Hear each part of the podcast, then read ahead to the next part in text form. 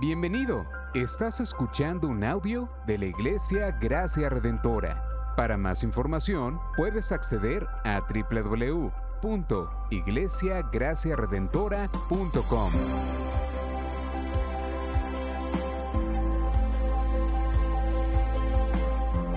En la exposición de la palabra, el pastor Xavier Torrado.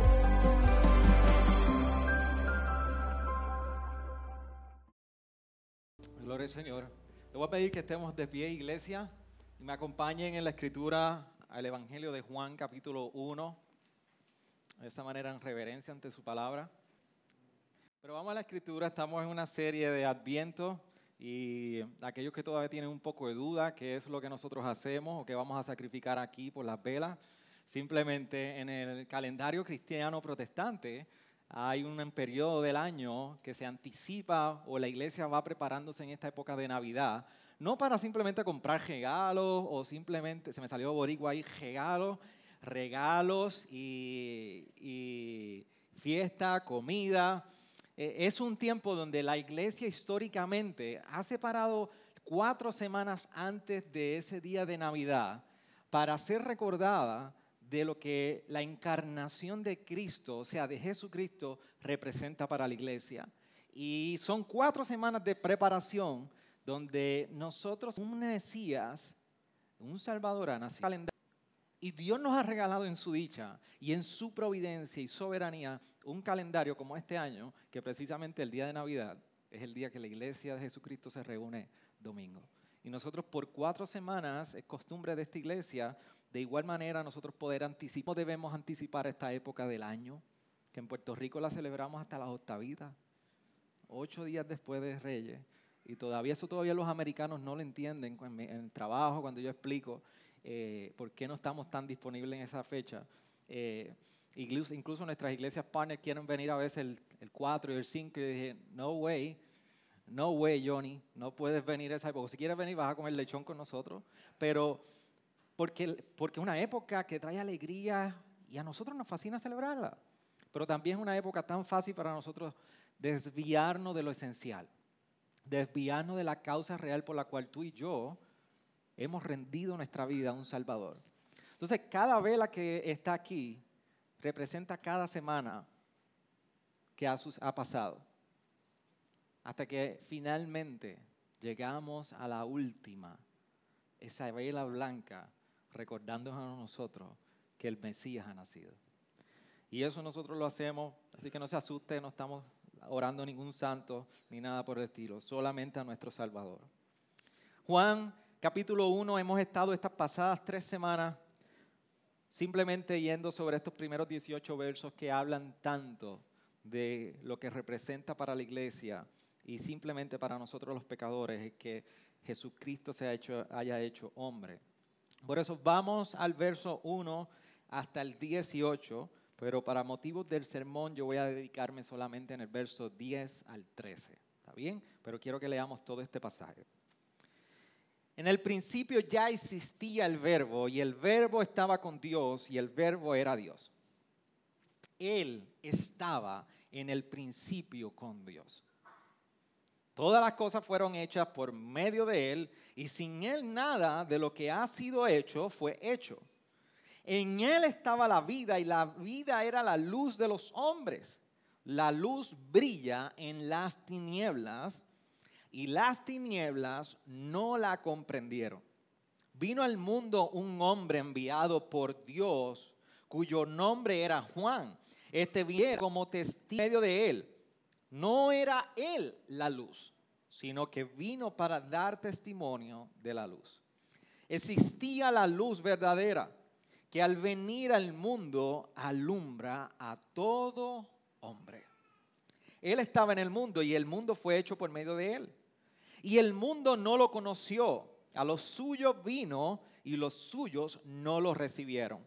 Pero a todos los que los recibieron les dio el derecho de llegar a ser hijos de Dios.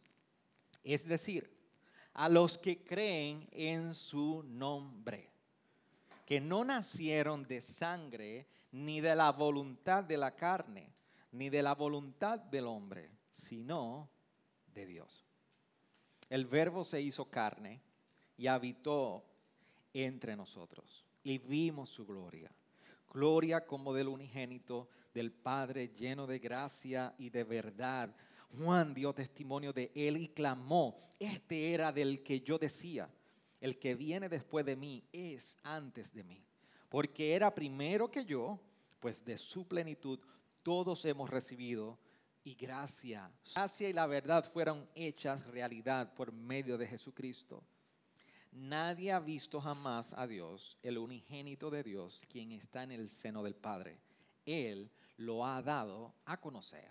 ¿Qué tal si oramos?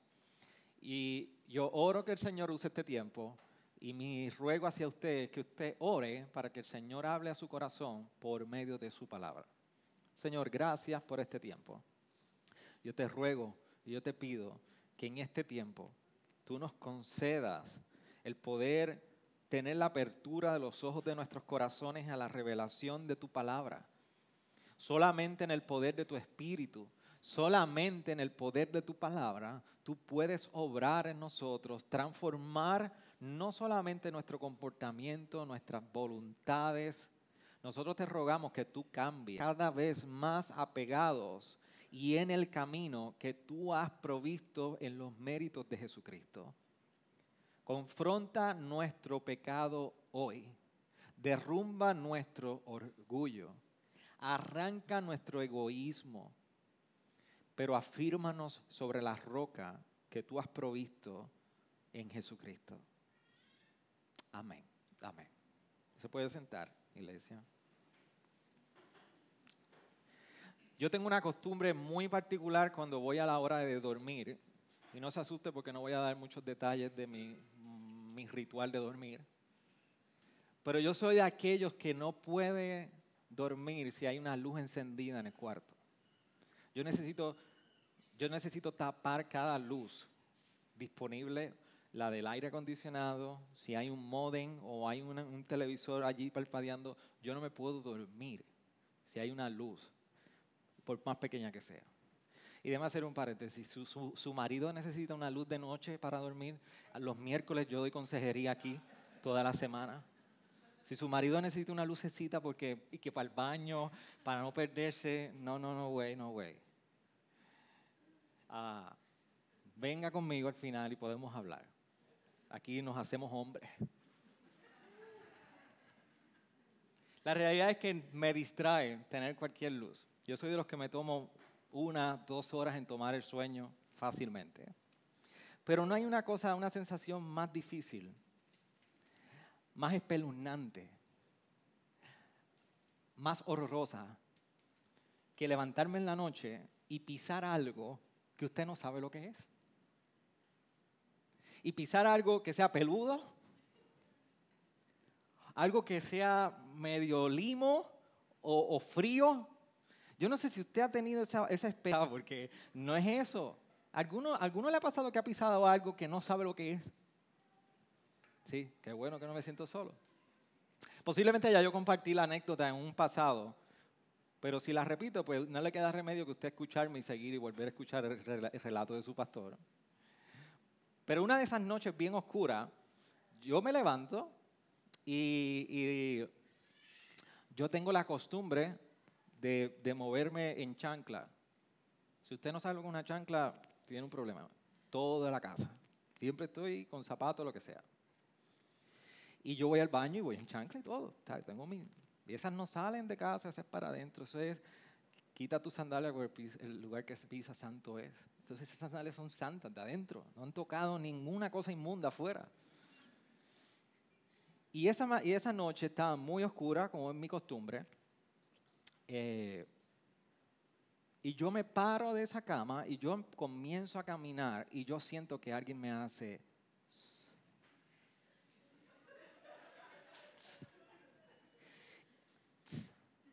Y yo doy un paso. Y usted sabe, y usted sabe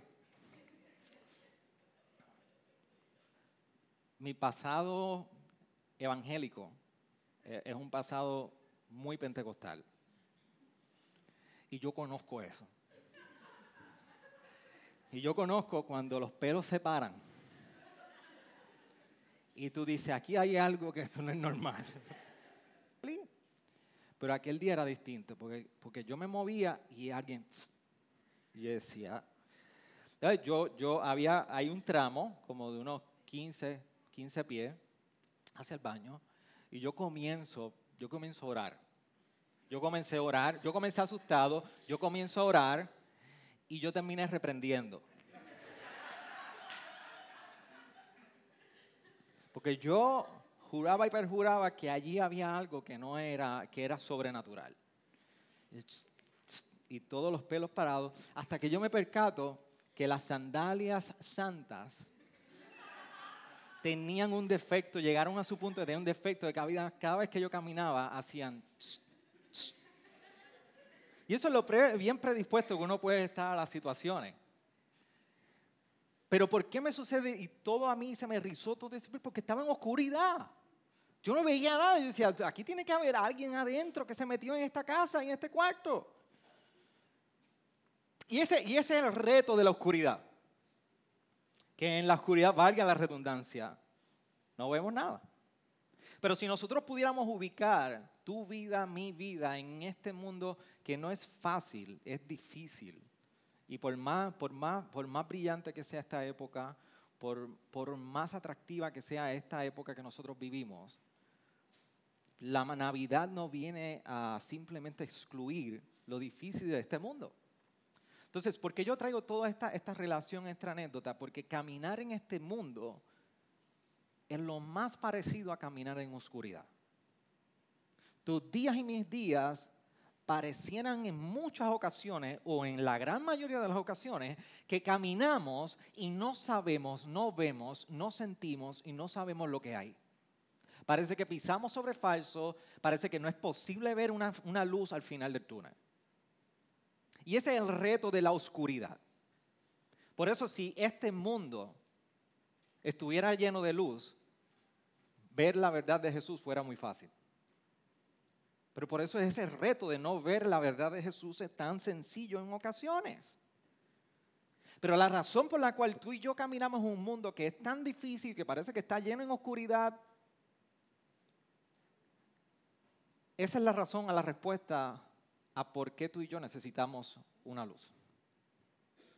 Precisamente porque este mundo está lleno en oscuridad, es la respuesta a la pregunta por qué tú y yo necesitamos una luz. Y una luz que sea verdadera es porque vivimos en tiniebla. Aún los que estamos en Cristo sabemos que alrededor nuestro y en nuestra personalidad aún vivimos en tinieblas. Luchamos con las tinieblas. Y esta es la razón por la cual tú y yo necesitamos una luz verdadera. De, hecho, ah, buscando regalos así de, de Navidad, me encontré precisamente en estos días, este fin de semana, con, con, un, buen artefacto que es un tipo de, batón, linterna, y tiene un magneto que tú lo pones en, la pared. Y tú lo coges ahí, vas al closet, mira la ropa, vuelve y lo pones ahí, carga. Tu casa necesita luz. Casa necesita bombilla. Manejarnos en la noche necesita que el carro funcione a las luces. Porque es difícil manejarnos en oscuridad. Necesitamos una luz. Tu mundo y mi mundo necesita una luz. Entonces, yo quiero que te recuerdes de dos cosas en este sermón. Simplemente dos palabras para que te resumas todo lo que yo quiero comunicar en el día de hoy. Una tragedia es lo primero y dos, una voluntad. Y lo primero sobre una tragedia es que en el verso 10 y 11 Juan, está explicándonos, está haciendo una de las introducciones muy distintas a los demás evangelios sinópticos. Nos dice, Él estaba en el mundo y el mundo fue hecho por medio de Él y el mundo no lo conoció. A los suyos vino y a los suyos no le recibieron. Y imagínate lo siguiente, hablando de oscuridad, si tú estás perdido en un lugar, en un túnel, o un cuarto o en una residencia o algún lugar, que esto es muy común ahora en Puerto Rico, que nos encontramos en algún lugar y la luz se va. y tú llevas tiempo ahí, imagínate, transpórtate conmigo, olvídate que no hay chanclas ahí que te empiecen a sonar en, la oscuridad. Vamos a la oscuridad. Y tú estás en un túnel lleno de oscuridad, está oscuro, oscuro. Y llevas tiempo tratando de encontrar una salida. Y estás tratando, y llevas tiempo tratando. Y de momento, a lo lejos usted logra ver una luz. Una pequeña luz usted pudiera decir, decir conmigo hoy que lo más innato, lo más natural en la naturaleza de sobrevivencia del ser humano es correr hacia la luz. Pero ¿qué tal si usted ve esa luz y decide dar media vuelta y alejarse totalmente de donde viene ese único destello de luz? Eso es lo más similar a tu vida y mi vida en este mundo de oscuridad. Porque la respuesta que nos está diciendo Juan es que vino la luz y tú y yo nos dimos media vuelta y no lo recibimos. Esa es la naturaleza del ser humano. Lo que sucede es que la manera en que nosotros hoy no reconocemos la luz verdadera en nuestra vida, posiblemente es muy distinto a como nosotros interpretamos, pero lo seguimos haciendo. Lo seguimos haciendo aquellos que no están en Cristo que escuchamos y escuchan y escuchan y no hay una respuesta a entregar y rendir su vida por completo al Salvador. Pero también sucede con aquellos que están en Cristo en ocasiones. La distracción, el dejar las cosas primarias para un secundario o el después o nuestra agenda o lo que sea pasa a un segundo plano. Y lo que nos importa toma un primer plano en nuestra vida. Todos estamos en la misma naturaleza de esta tragedia humana el rechazo de la luz. Que la luz vino a los suyos y los suyos no los recibieron. Y esto es lo que yo le llamo la gran tragedia humana. Que Jesús siendo el creador del mundo, que vino al mundo, en ese mundo, déjame decirte, estamos tú y yo. Esa es la que ejemplifica y personifica tú y yo. Esa es la gran tragedia. Pero dentro de esta gran tragedia tenemos que reconocer que hay una, hay una voluntad. Hay una voluntad y lo menos que puedas pensar es la voluntad tuya y mía. Estoy hablando de la voluntad de Dios Padre. Entonces, dentro de toda esta oscuridad, dentro de reconocer la naturaleza que tú y yo tenemos dentro de este mundo oscuro, en reconocer que la luz ha venido y tú y yo la hemos rechazado o continuamos rechazando, la pregunta que yo tengo que hacer y que yo quiero que tú respondas es, ¿qué piensa Dios de ti?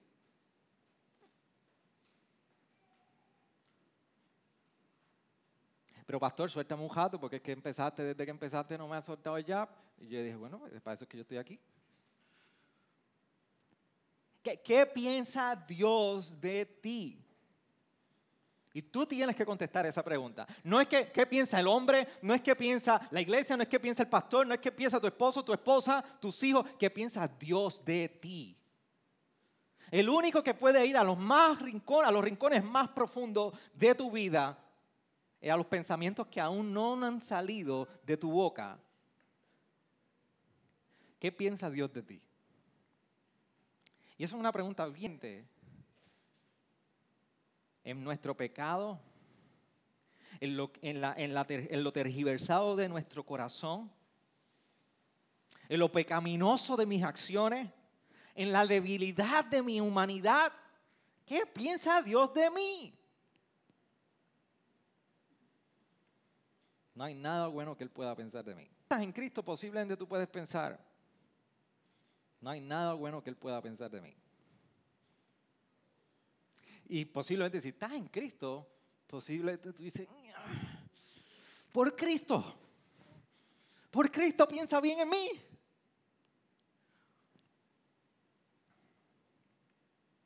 ¿Tú piensas que Dios nos soporta en nuestro pecado, en nuestro corazón corrompido, en nuestras debilidades, simplemente porque Cristo murió en la cruz? Yo, quiero que tú entiendas que Dios no nos soporta simplemente porque Jesús murió en nuestro lugar. Eso es una verdad que Jesús murió en nuestro lugar. Pero yo quiero que tú recuerdes lo que Juan nos está diciendo aquí. Dios no es un Dios que nos soporta en tu debilidad y en tu pecado y en lo malvado de tu naturaleza. Dios ha sido un Dios que envió a su Hijo para que tú y yo tuviéramos el derecho de ser llamados hijos de Él. Y esto es muy, muy distinto a soportar. Usted soporta a su marido, usted soporta a su esposa, y aún así tiene que amarlo y amarla como Cristo amó a la iglesia. Y la iglesia se entregó a Cristo. Pero nos encanta a nosotros poder reducir la naturaleza de quién es Dios a nuestra capacidad y ver cómo es que Él se relaciona y tratar de relacionando, relacionarnos con Él bajo nuestros términos. Dios lo que está diciendo es, yo no me he relacionado con el ser humano bajo los términos humanos porque esto ha nacido de mi voluntad, no de la voluntad del hombre. Esto es lo que dice el verso 12. Pero a todos los que le recibieron, les dio el derecho de llegar a ser hijos de Dios. Es decir, los que creen en su nombre, que no nacieron de sangre ni de la voluntad de la carne, ni de la voluntad del hombre. Ahí ¿Usted puede entender y comprender esto? Que no nacieron de sangre ni de la voluntad de la carne ni de la voluntad del hombre. Sino de Dios.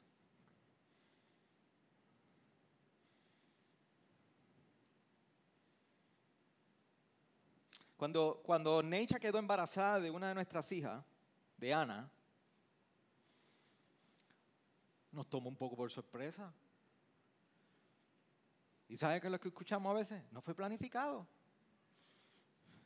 pero fue de voluntad. Lo que nos está diciendo Dios es muy distinto. Esto no procede de ti ni de mí. Es algo que solamente procede de Él. Es un nacimiento espiritual. Es un nuevo nacimiento. Y de hecho, procede solamente de Él.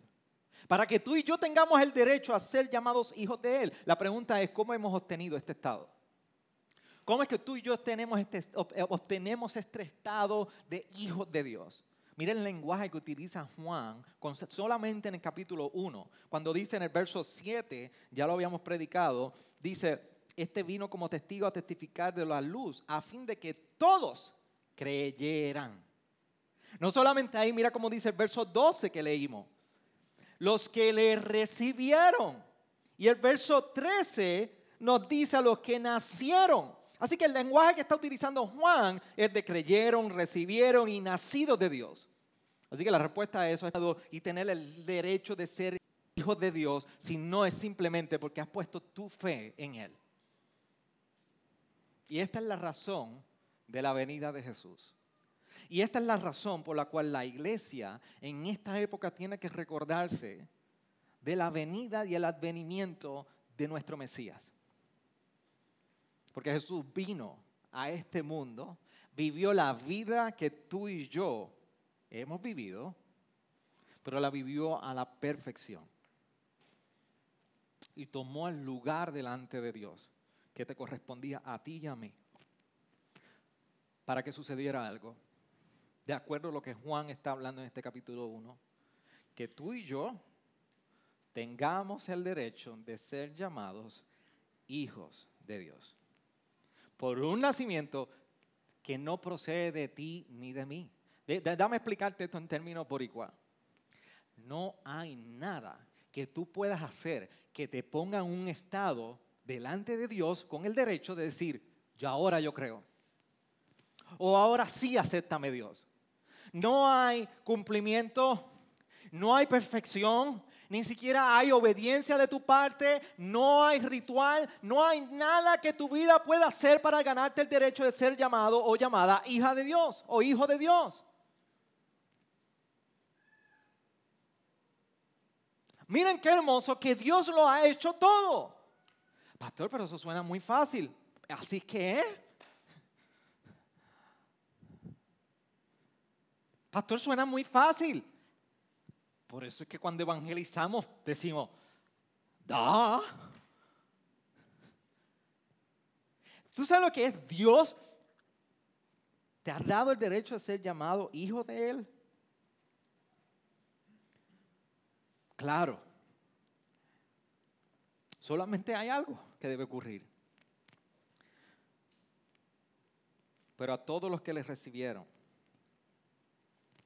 les dio el derecho de llegar a ser hijos de Dios, es decir, los que creen en su nombre.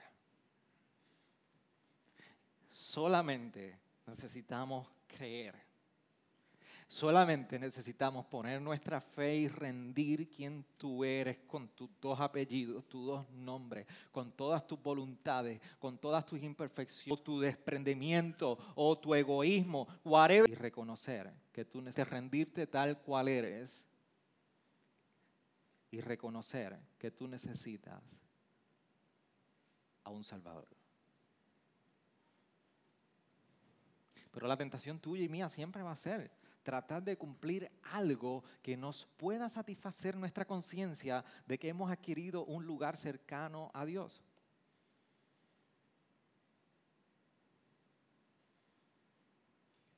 El no creyente lucha con esto. ¿Qué yo puedo hacer para ganarme y estar, estar bien con Dios? Tú no puedes hacer nada. Tú y yo la hemos dañado. Cristo lo hizo. Y en el nuevo, en el creyente en Cristo y en el creyente pasa lo mismo. ¿O acaso no hay unos días que tú te acercas en la mañana a palabra y tú dices, oh, es que veo toda la revelación de Dios ahí, qué hermoso? Y al otro día tú dices, no me atrevo ni a abrir la Biblia porque no me siento digno. Esta es la ambivalencia de la condición del hombre. Pero en ninguna de las dos, Cristo deja de ser Cristo. Y Dios ha dejado de ser Dios Padre. Es poder confiar en un Dios que es nuestro Padre. La pregunta es, ¿cómo tú y yo estamos abrazando? ¿Cómo tú y yo estamos contemplando? ¿Cómo tú y yo nos estamos regocijando en ese gozo que tiene Dios hacia nosotros.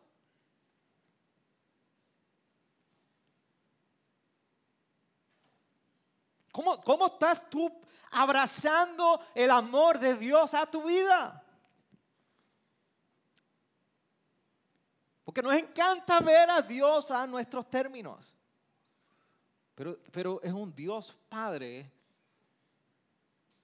abierto, gozoso por sus hijos.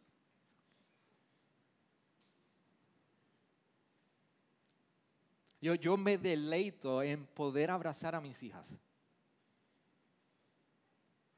Y ellas saben que en todas las mañanas hay una condición cuando nos levantamos y papá está preparando el desayuno. Tú no te sientas a la mesa a desayunar si no le das un beso y un abrazo a papá. Con la boca lavada. Que mi amor no es de Dios. Pero ese es el gozo de un padre terrenal. Ese es el gozo de un padre que se deleita en sus hijos. Los que tienen ahí, yo los veo. ¿Cuándo ustedes publican fotos de sus hijos? Cuando están engreñados en la mañana. Cuando han hecho un barre y un desastre. No. Cuando pasaron de grado.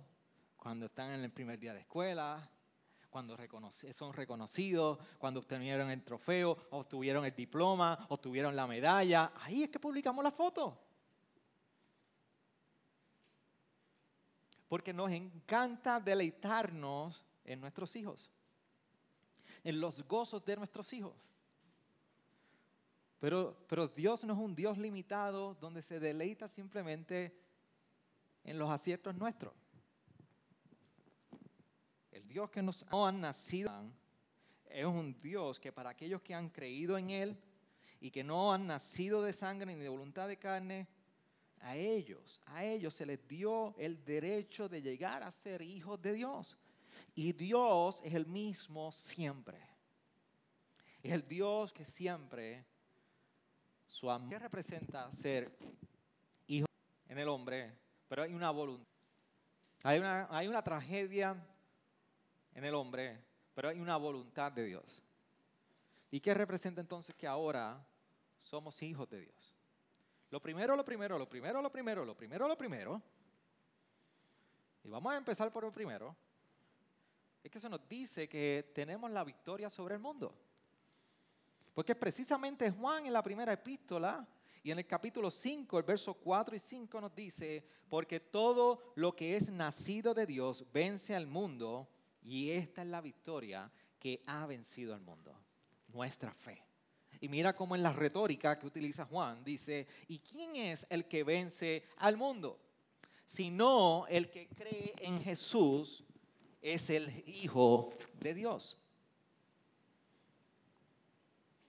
Se nos ha dicho que en este mundo, y como yo les decía que es este mundo oscuro, en tiniebla, y que pareciera que no sabemos dónde vamos a pisar y que a veces pisamos y decimos, ¿qué es esto? ¿Dónde estoy?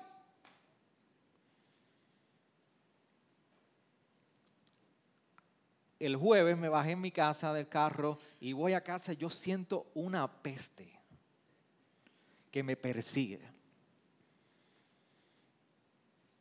Y yo, con los olores, ustedes le pueden preguntar a mi esposa, y dice, esta peste, yo me bañé, yo me eché perfume, la ropa bombada no está. Por eso es lo peor del mundo, con un man bombado y en la fila del banco ahí, te olor. Y cuando yo miro, el tenis había pisado algo.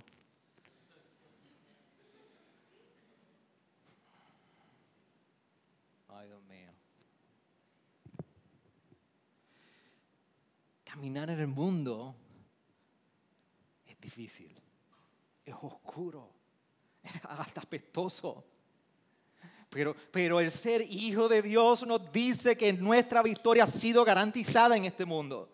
Es poder caminar en una oscuridad y poder ver, saber a dónde me dirijo y decir, he vencido por Cristo. Pero no solamente es que la victoria del mundo ha sido dada a los hijos, es que también hay algo segundo que ocurre. Es que amadas, o sea, ¿qué representa ser hijos de Dios? Primero que hemos vencido en Cristo al mundo y lo segundo es que nuestras vidas han sido transformadas. ¿Cómo han sido transformadas nuestras vidas? Primero, el ser hijos de Dios transforma nuestro comportamiento. Por eso primera de Juan 3:9 dice, ninguno que es nacido de Dios practica el pecado, porque la simiente de Dios permanece en él y no puede pecar porque es nacido de Dios. Y este es el gran dilema que tenemos, que pensamos que nuestras acciones nos van a dar un favor a la salvación. Entendamos que no es así la fórmula. Primero no viene la transformación de comportamiento, viene la transformación del corazón. A causa de nuestra salvación, nuestras vidas no son iguales. Vivimos distintos, nos comportamos distintos, pero no al revés. Y esto es lo que dice Juan 3.9. Pero no solamente ha transformado nuestro comportamiento, dice que ha transformado nuestras relaciones. Y esto se aplica en nuestros matrimonios, en nuestra paternidad, en nuestras relaciones en la iglesia, en nuestras relaciones familiares. Ser hijo de Dios transforma nuestras relaciones. Usted no ha conocido una persona en algún momento que usted dice, esa persona, que esa persona es así ahora. Pero ¿cómo es posible? Si lo difícil que era. Muchacho, que te dijo, te salió así bien. Me quedo Pues sí. Eso es lo que hace Cristo. Eso es lo que nos hace la transformación al ser hijos de Dios. Transforma nuestras relaciones. Primera de Juan 4:7 muy bien lo explica. Amados, amémonos unos a otros porque el amor de Dios y todo el que ama es nacido de Dios y conoce a Dios. Ser hijo de Dios en nuestras noches oscuras, aunque nos susurran y no sabemos, aunque pisemos lo más desagradable, ser hijo de Dios transforma nuestros miedos, sino que el perfecto amor echa fuera el temor, porque el temor involucra castigo y el que teme no es hecho perfecto en el amor. ¿Saben qué nos está diciendo? Que tú y yo podemos estar en plena seguridad de que nuestra salvación está segura en las manos de Cristo, porque si está en la tuya, si la salvación depende de tus manos, por eso es la inseguridad que vas a sentir. ¿Soy salvo hoy o no soy salvo?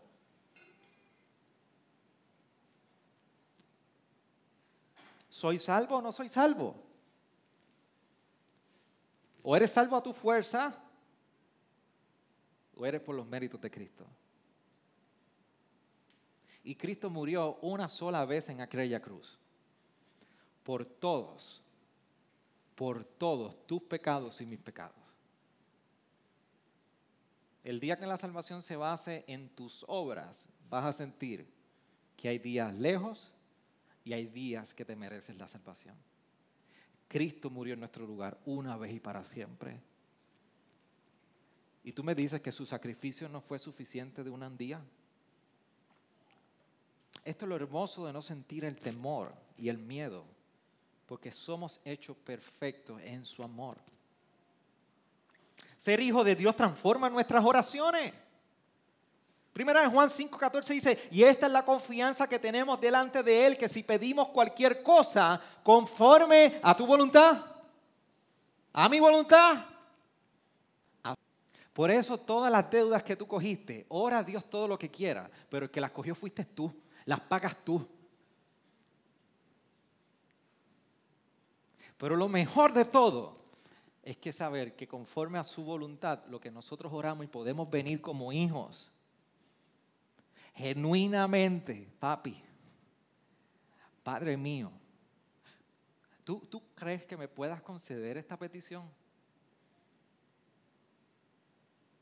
Esta mañana una de mis hijas vino, papi, ¿tú crees que tú puedas hacer esto? Yo dije, claro que sí. Cuando lleguemos, cuenta con eso. Porque es en la voluntad del Padre que yo veo, sí, se puede hacer, es bueno. Dios igual. Él, siempre quiere lo mejor para nosotros. No lo que tú piensas que es mejor para ti, pero lo que Él conoce como Dios Padre, conforme a su voluntad, siempre nos oye. Y eso es algo que fuera de Cristo no podemos encontrar en ningún lado. Alguien que podamos, a quien podamos tener la garantía de que escucha nuestras oraciones, escucha nuestro clamor, aún en los días más difíciles y oscuros. Dios Padre nos escucha. A mí no me escucha, pues no lo has probado. A mí no me ha escuchado, pues tú no te has rendido porque yo soy hijo y a mí me ha escuchado.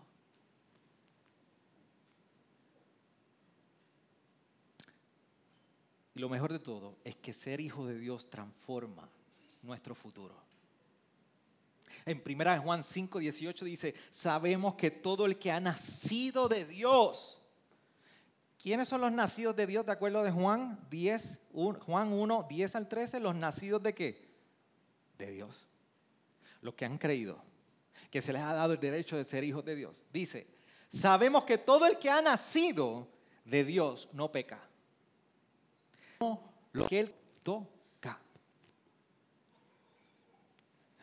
Ay, pastor, que yo tengo una generación que hasta la cuarta generación eran espiritistas y medio mundo, y eso tú sabes, eso está en la casa ahí metido.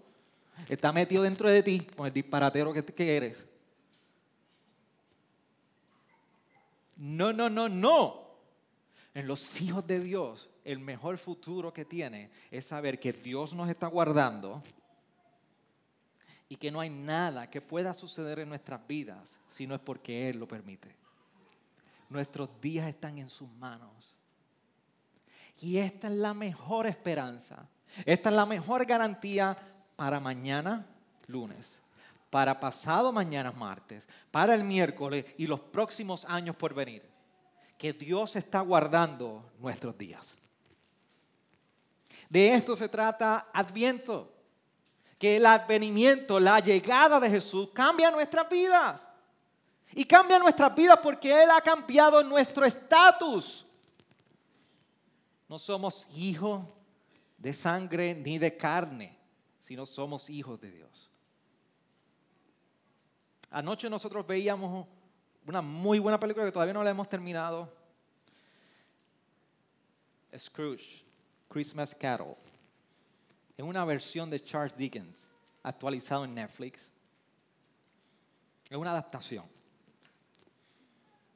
Y hay un momento dado donde Scrooge está viendo su pasado. Y hay un espíritu que le está mostrando todos los errores que él ha cometido. Y, él le hace una pregunta al ver todos esos errores que él ha cometido. ¿Cómo él fue falto de misericordia? ¿Cómo fue falto de generosidad? ¿Cómo fue falto de amor al amor de su vida? ¿Cómo fue arrogante? Y, ver todo eso de su vida lo abruma a un punto tiene esto. Si ya todo pasó yo no puedo arreglar nada en mi vida. Es una buena pregunta de Scrooge en Christmas Carol. Si ya todo lo que pasó no tiene remedio, ¿qué importa ahora? ¿Qué puedo hacer? Y yo meditaba y decía, si tú y yo tuviéramos la experiencia de Scrooge, que la tenemos en muchas ocasiones, mirar al pasado y decir, ¿qué hacer si ya la dañé? ¿Qué hacer si ya lo embarré? ¿Qué hacer si ya, ya no hay solución? No puedo volver atrás al tiempo.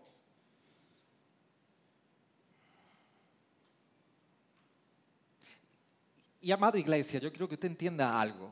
Míreme en los ojos. Esta es la hermosa esperanza de Jesús. Que en tu estado y en tu pasado, y a pesar de quién tú eres, Jesús lo cambia todo. La pregunta de Scrooge no tenía respuesta, pero la tuya y mía sí. Y Juan nos recuerda que Él se hizo carne, habitó entre nosotros y vimos su gloria. Para que tú y yo hoy, a pesar de todo, pudiéramos ser llamados hijos de Dios si creemos en Él. Así que para ti, si tú eres no creyente y estás aquí hoy, la respuesta de Scrooge en tu vida tiene respuesta. Jesús puede cambiar tu estatus por lo que Jesús hizo en la cruz. Y tú puedes ser llamado o llamada hijo o hija de Dios. Para los creyentes hoy es un recordatorio que en nuestra lucha por el pecado, hoy tú y yo en nuestra inestabilidad, en nuestras dudas, en nuestras preocupaciones, en nuestros... Jesús nos ha cambiado nuestro estatus. Por eso vivimos fuera de aquí distintos. Por eso nuestros días se ven distintos. No apegándonos cada vez más al mundo, al contrario, queriendo vivir más para agradar a nuestro Padre Celestial. Eso es lo que ha hecho la llegada de Jesús a nuestra vida. Inclinemos nuestro rostro ahí donde estamos. Gracias por sintonizarnos. Puedes encontrarnos en las diferentes plataformas de redes sociales, como también visitarnos a www.iglesiagraciaredentora.com.